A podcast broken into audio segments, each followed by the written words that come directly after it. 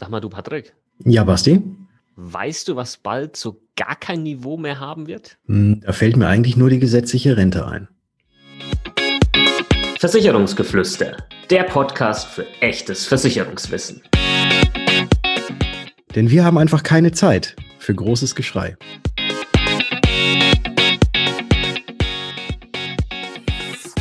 Hallo und herzlich willkommen zu einer neuen Ausgabe im Versicherungsgeflüster Podcast. Mein Name ist Bastian von Versicherung mit Kopf und natürlich heute auch wieder mit dem Start der liebe Patrick von Was ist Versicherung? Servus Patrick. Servus Basti und hallo liebe Zuhörer, ich grüße euch. Ja, heute geht's mal um ein, ja, fast bald nicht mehr vorhandenes Niveau, genauer gesagt Rentenniveau. Wir wollen über die gesetzliche Rente sprechen. Hier gibt's nämlich eine neue Studie, eine Schockstudie für kommende Rentnergeneration, die haben wir ein bisschen für euch aufbereitet. Also am besten bis zum Ende dranbleiben. Sind meiner Meinung nach ähm, sehr wichtige Infos mit dabei, über die man mal nachdenken sollte. Vor allem, wenn du jetzt heute noch ein bisschen jünger bist. Ähm, mal kurz zusammengefasst. Die Studie ähm, wurde von Professor Dr. Bernd Raffelhüschen ähm, durchgeführt und äh, kleiner Fun Fact, der Patrick und ich haben ähm, den Professor Dr. Bernd Raffelhüschen schon mal persönlich kennenlernen dürfen, ähm, mehr oder weniger beim Frühstück ähm, auf einer, ja, äh, einem Versicherungskongress, der war in Berlin, Patrick, ne?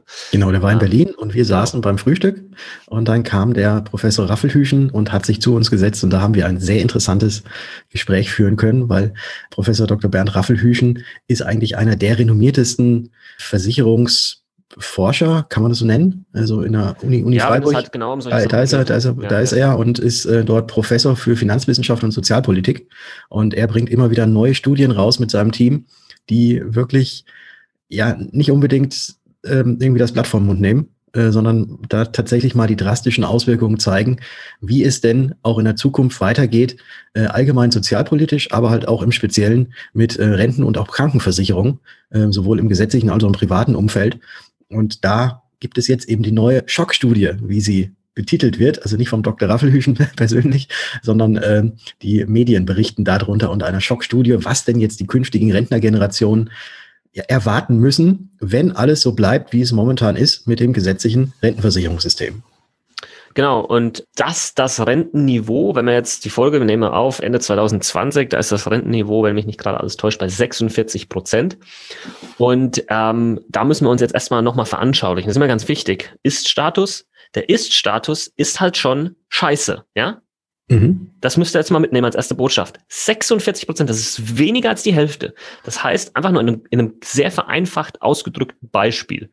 Wenn du vor deiner Rente 2000 Euro im Monat verdient hast, dann hast du in der Rente weniger als 1000 Euro, die mhm. du hier bekommst.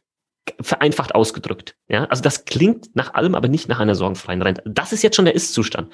Und jetzt geht dieses Rentenniveau laut dieser Studie weiter nach unten. Ähm, und es wird auch erklärt, warum es im Prinzip nur ja, diesen einen Weg geben kann, mit befeuert natürlich auch von der, der Corona-Situation ähm, die, die das Ganze jetzt halt nochmal ein bisschen ja, dramatis dramatisiert ähm, und sich das Ganze dadurch zuspitzt. Laut Studie haben wir vor der Corona-Krise eine sogenannte Nachhaltigkeitslücke von 2,6 Billionen Euro schon gehabt und diese dürfte nun sogar schon auf drei Billionen Euro gestiegen sein. Also das ist viel Geld. und woher kommt das Ganze? Das Ganze kann man ja, sich eigentlich ausmalen. Es ist ja jetzt äh, in der Corona-Pandemie, in der Corona-Krise ja so gewesen, dass ja leider nicht jeder normal weiterarbeiten konnte, sondern dass ganz viel Kurzarbeit äh, stattgefunden hat, dass viele Betriebe äh, sogar schließen mussten oder zumindest auch temporär schließen mussten und da dann natürlich jetzt kein Geld verdient werden konnte in dieser Zeit. Und wer zahlt in das gesetzliche Rentensystem ein? Das sind natürlich die Arbeitnehmer.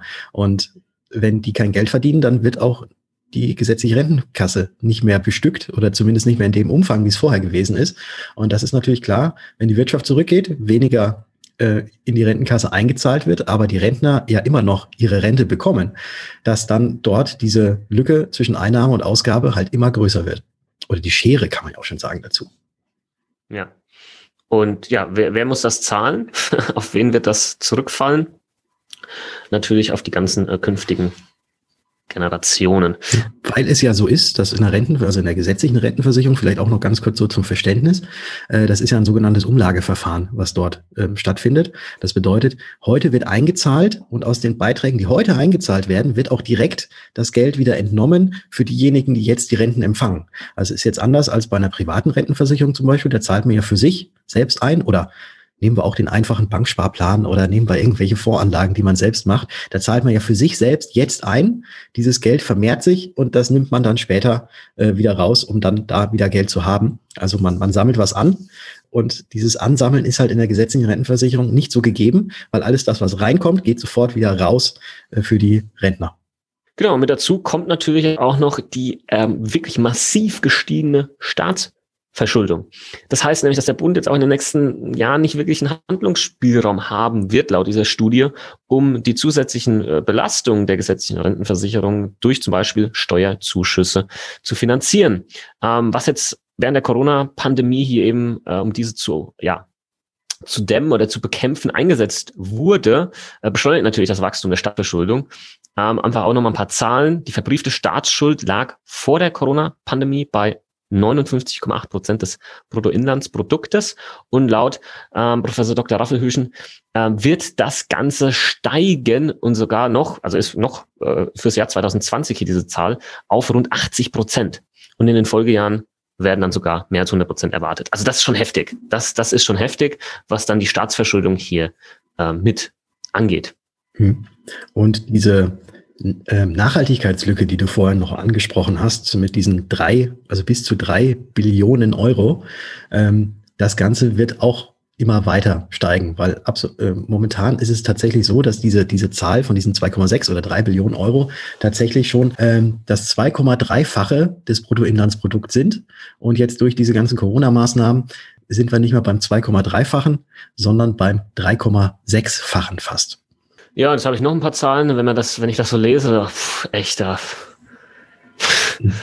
wird es mir ja fast, weiß ich nicht, kippe ich fast um. Also ich, ich, ich will euch jetzt nicht mit den ganzen Zahlen hier langweilen, aber es wird dann auch darauf eingegangen, dass das tatsächliche Defizit nochmal tatsächlich um ein Vielfaches höher ist. Ähm, in, in der Analyse kommen dann zum Beispiel auf noch ein paar Sachen hier äh, oder wird auf ein paar Sachen eingegangen, dass diese komplette Verschuldung sogar schon irgendwo bei 357 Prozent liegt und äh, teilweise hier eben noch fehlende Rückstellungen irgendwo schlummern im Verborgenen. Und wenn es zu einer Revision von Leistungshöhen von zum Beispiel Bandenpension, Krankenpflegeversorgung oder Rentenzahlung kommt, werden halt diese unsichtbaren Staatsschulden nach, nach äh, oder Stück für Stück sichtbar und werden die, die öffentlichen Haushalte damit dann nochmal massiver äh, belasten. Also das sind, das sind kranke Zahlen und ganz ehrlich, das ist, das ist heftig. Und jetzt kommen wir zu dem Thema, um, um das es hier eigentlich geht, nämlich das Niveau. Äh, wie sieht's da denn aus, Patrick, mit dem Rentenniveau? Ja, also da wird auch laut dieser Studie es so, so sein, dass das Rentenniveau auch unter 40 Prozent sinken wird. Also von denen, was du vorhin gesagt hast, äh, anfänglich hier, wenn du 2000 Euro vorher verdient hast, kriegst du danach noch nicht mal 1000. Äh, dann wird's, wenn es unter 40 Prozent sinkt, dann kriegst du noch nicht mal 800 Euro. Ja, und dann muss man sich halt die Frage stellen, wie kann man überhaupt noch irgendeinen gewissen Lebensstandard als künftiger Rentner ähm, ja, erreichen oder, oder sichern?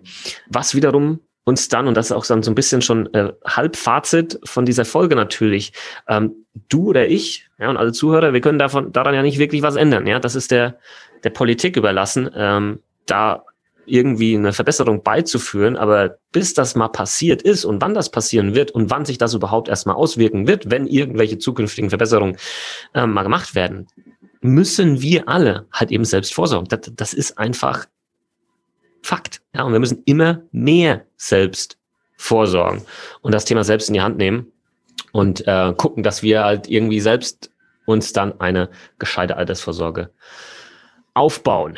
Ja, und über welche Art und Weise äh, man diese Altersvorsorge aufbaut, da kann man, nee, da kann man eigentlich nicht streiten, weil ich glaube, es ist, äh, wie mit allem ist es so, dass man ähm, das jetzt nicht, nicht alles auf ein Pferd setzt, sondern da am besten ebenfalls das Ganze weit streut und eben mal guckt, was, was für einen selbst äh, gut ist. Und da könnte man jetzt auch wahrscheinlich so ein bisschen die Politik, weil die muss ja eh irgendwie ins Handeln kommen, auch so ein bisschen mit vor die Karre spannen, dass quasi auch diese private Vorsorge hoffentlich irgendwie auch staatlich nicht nur gefördert wird, sondern dass man, dass es da vielleicht auch irgendwelche äh, Mechanismen Mechanismen gibt, dass man eben nicht so ähm, gegängelt ist und äh, der Staat dann am Ende, wenn man wirklich für sich selbst vorgesorgt hat, äh, dann eben wieder sagt, ja, aber jetzt halten wir wieder die Hand auf äh, und möchten da wieder exorbitant viele Steuern oder sonst was raushaben, sondern dass da vielleicht noch irgendwie was gedreht wird, dass man vernünftig für sich selbst vorsorgen kann und dass das Ganze dann auch äh, letzten Endes dann auch alles bei einem ankommt. Richtig. Und da müssen diverse Vorschriften einfach äh, reformiert werden. Also zum Beispiel, wie dürfen Versicherer ihr Geld anlegen? Ja, ähm, da muss man vielleicht mal drüber schauen. Ist das alles noch sinnvoll in so einem Niedrigzinsumfeld? Das war vielleicht mal sinnvoll, aber teilweise darf ein Versicherer das gar nicht mehr anders machen, auch wenn es vielleicht heute Sinn machen würde, weil es keine Ahnung in Anlage XY einfach mehr äh, Rendite geben würde, aber das halt schlichtweg nicht. Ja, also allein das Thema Aktien, Anlagen, was ja absolut Sinn macht, was man ja über eine Versicherung machen kann. Aber hier müsste man mal drüber nachdenken, was kann man hier ändern und, und sollte man hier nicht auch, ähm, und gehen wir ein bisschen in die politische Ecke rein, das sind natürlich nur ähm, komplette laienhafte Vermutungen von mir, aber kann man nicht einfach mal hergehen und kann sagen, guck mal, man fördert die private Altersvorsorge einfach in der Form, dass es da halt einfach diverse Steuererleichterungen gibt. Also ich finde, wenn jemand hergeht und das muss jetzt gar nicht mal im Rahmen einer Versicherung sein, aber wenn jemand selbst jetzt Kapitalaufbau betreibt mit vielleicht einem ETF-Sparplan oder ähnlichem Aktiensparplan, einem Vorsparplan, ey Junge, was da da noch alles fällig wird an Steuer und schieß mich tot, muss das sein? Ja, und, und dann wird ja immer wieder diskutiert, dann nochmal eine nächste, ja, Finanztransaktionssteuer, was der Geier, da drauf zu hauen, ähm, wo ich mir dann denke, dann wird der derjenige bestraft, der jetzt hier eigenverantwortlich Altersvorsorge betreibt. Ähm, das, das ist doch der falsche Weg in, in meinen Augen. Und da muss ein bisschen wirklich umgedacht werden und muss die Politik handeln und gucken, dass das alles, was unter dem Dach der privaten Altersvorsorge ist, ähm, einfacher wird, weniger komplex wird und natürlich auch der Sparer ähm, da entlastet wird und das Ganze dadurch dann natürlich auch sinnvoll und attraktiver wird. Weil, Patrick, das kennst du, das kenne ich, das kennen viele Vermittler und Berater da draußen auch dass man dann in Gesprächen hin und her, ja, cooles Produkt und dann auf einmal, aber dann muss da noch Steuern und da kommen noch Abzüge und da Sozialversicherungsabgaben und zack und auf einmal stellt sich natürlich der Kunde berechtigt die Frage, ja, aber Moment mal, was habe ich denn dann davon? Also wo lohnt sich das Ganze dann noch für mich, für meine Altersvorsorge? Und wenn es sich lohnt äh, oder hin und her, dann ist es teilweise so komplex, wo man sagt, boah, sorry, jetzt bin ich ausgestiegen, jetzt ich, pff, hm. keine Ahnung, ja, das, das, das, das lassen wir mal lieber, ja, weil äh, bevor jemand was unterschreibt, was man nicht verstanden hat, dann unterschreibt man gar nichts, was in vielen Fällen wahrscheinlich auch gar nicht mal so äh, sinn, sinnlos ist. Aber ja, da, ja, da also ist viel, viel Handlungsbedarf da. Äh, definitiv. Also ich meine, es gibt ja schon so ein paar äh, Modelle. Ähm, also ich nenne jetzt einfach mal nur die, die Rürup-Rente zum Beispiel, äh, wo man jetzt äh, bei der Ein Einzahlphase auch äh, schon so ein bisschen Steuern sparen kann. Aber da halt auch wieder das, was du gerade gesagt hast, ist natürlich am Ende, wenn die Rente dann fällig wird, darfst du die halt dann auch wieder neu versteuern. Dann äh, mit den privaten Renten, die man jetzt, Rentenversicherung, die man so machen kann, da gibt's ja dieses Halbeinkünfteverfahren. Da ist dann quasi nur die Hälfte des Gewinns irgendwie dann noch ähm, am letzten Ende dann irgendwie steuerpflichtig. Da gibt es ja schon so ein bisschen was. Aber ich glaube, das reicht noch bei weitem nicht aus, ähm, um, um jetzt eben quasi ja halt auch diese ähm, dieses, äh, dieses, dieses Wissen und dieses Denken auch zu schärfen, äh, dass halt einfach nur die gesetzliche Rentenversicherung später mal nicht ausreichen wird ja. im Alter. Stell dir mal vor, also ich stelle mir gerade so eine perfekte Welt vor, ja, das gilt jetzt für, für äh, nennen wir jetzt einfach mal so einen reinen Aktiensparplan, aber auch vielleicht eine vorgebundene Rentenversicherung. Stell dir mal vor, hm. es wäre tatsächlich so, dass, wenn das später mal zur Auszahlung kommt, dass das steuerfrei ist. Mhm. Und eigentlich ist das ja auch eigentlich ist das ja auch gar nicht mal so verkehrt gedacht, weil du bezahlst ja, wenn wir jetzt mal von einer ganz normalen äh, vorgebundenen Rentenversicherung in der dritten Schicht ausgehen oder einem reinen Aktiensparplan, den du irgendwo beim Direct äh, Broker machst. Direct Broker? Dein Direct Broker, ja. ja. dann ist ja das, was du da einzahlst, ist ja schon versteuertes Geld. Hm. Weißt du, ich meine, da, da ist ja, ja, schon eine gewisse Steuer drauf gezahlt worden und dann musst du nochmal Steuer drauf zahlen, wenn du das ausgezahlt hast. Ja, also und wenn das halt nicht mehr so wäre, dann wäre das natürlich auf einmal super interessant und dann würden, glaube ich, große Teile der Bevölkerung sowas auch machen, weil es auf einmal einfacher ist, es ist nachvollziehbar, man weiß auch, warum man das macht und muss nicht später nochmal irgendwie ein Viertel abgeben äh, an den Staat. Ähm, vielleicht, vielleicht kann man es damit wirklich in den Griff bekommen. Ja, vielleicht. Aber wir sind keine Politiker. Nee. Ja, wir haben auch nur begrenztes Wissen und ein wahrscheinlich sehr begrenztes Denken, was das angeht. Ähm, aber. Einfach mal in den Raum geschmissen, den Vorschlag. Ja, genau. Wir sagen jetzt hier, liebe, liebe Politiker, die ihr uns hier zuhört Und das sind wahrscheinlich wenige. Denk mal drüber nach. Ja. Wir können ja. auch gerne mal, wir müssen mal einen Politiker hier ins Interview holen. Also wenn du das gerade ja. hörst, du bist Politiker mhm. und meinst, du kannst hier was sagen oder du bist jemand, der jemanden kennt, der hier was zu sagen hat, dann gerne mal den Kontakt her äh, geben, herstellen, uns eine E-Mail schreiben und dann holen wir uns hier mal jemand mit dazu und dann mhm. machen wir ein bisschen Politik. Ja, genau. Wobei das sind ja eigentlich diese Themen, die wir eigentlich nie, nie bespielen wollten. Ne? Also, Aber es, es, es wäre doch mal interessant. Also, ja, äh, interessant wäre es auf jeden Fall. in der ja. Richtung wäre mal interessant, einfach, ja. um vielleicht ein bisschen besser zu verstehen, wieso, weshalb, warum. Ähm, ich glaube, das wäre nicht verkehrt. Ja. Genau. Nur, nur ansonsten, äh, politische Meinungen haben, glaube ich, auch bei Versicherungen sonst nichts zu tun, genauso wenig wie Religion. Ja. Ähm, und was du auch immer noch mit dazu sagst, äh, Fußball hätte auch nichts damit zu tun. Ganz, ganz, ganz, ganz schwieriges Thema. Ich meine, du sitzt bei jemandem und sagst, hey, ich bin Bayern-Fan und dann stellt sich raus, der ist Dortmund-Fan, ja, dann war es das mhm. mit dem mhm. Abschluss. Ja, stimmt. ja, aber trotzdem kann es tatsächlich zwischen einem Bayern und einem Dortmund-Fan auch so harmonisch laufen wie bei uns. Das kann, das kann passieren. Selten, ja. Selten? Aber kann genau. passieren. Gut, dass du nicht aus Gelsenkirchen kommst. Siehst du, und jetzt habe ich natürlich jetzt bei allen denen, ähm, die ähm, Gelsenkirchen-Fans sind, natürlich verkackt. Man, man, man kann nicht immer gewinnen, weißt du, ich meine? Ja, kennt, kennt man als Ja, als, als Bayern kennt man? Also ich dachte jetzt als Bayern-Fan kennt, kennt man es kennt nicht, dass man nicht immer gewinnen kann. Okay, Freunde, äh, bevor wir jetzt hier noch abdriften in irgendwelche äh, dunklen Ecken. Ja. Ähm, das ist die Studie. Interessant, äh, wahrscheinlich viel Wahres mit dabei. Quintessenz ist, du musst einfach nochmal viel mehr selbst machen. Du kannst dich nicht darauf verlassen, dass die Politik das klären wird, vor allem, dass sie es zeitnah klären wird. Und äh, Freunde, es geht um nichts Geringeres als deine Existenz in der Zukunft. Das ist nämlich deine Rente, das ist deine Altersvorsorge. Und äh, darum solltest du dich kümmern. Und zwar, je früher, desto besser besten Schlussworte ever. Und deswegen bedanke ich mich recht herzlich an alle zu, bei allen, zu, bei allen, zu, bei, so rum heißt, ne? bei allen Zuhörern, die bis jetzt dran geblieben sind. Danke für eure Treue. Danke dafür, dass ihr uns hoffentlich schon abonniert habt in eurer Lieblingspodcast-App. Und wenn ihr gerade das Ganze über ähm, Apple Podcast hört, dann würden wir uns natürlich auch sehr freuen, wenn ihr uns eine kurze Rezension hinterlasst. Ähm, auch gerne ganz viele Sterne geben, weil das bringt unseren Podcast weiter im Ranking. Damit helft ihr uns und gebt ein bisschen was zurück. Und dafür sagen wir ganz, ganz herzlichen Dank. Vielen Dank dafür. Und ansonsten habe ich gesagt, wir hören uns wieder. In der nächsten Folge. Ciao. Ciao.